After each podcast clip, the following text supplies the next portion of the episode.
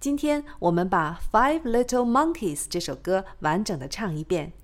因为时间的限制，我们可能唱不完，小朋友们可以接着唱。Five little monkeys jumping on the bed. One fell off and bumped his head. Mama called the doctor, and the doctor said, No more monkeys jumping on the bed. Four little monkeys jumping on the bed. One fell off and bumped his head. Mama called the doctor, and the doctor said, No more monkeys jumping on the bed. Three little monkeys jumping on the bed. One fell off and bumped his head. Mama called the doctor, and the doctor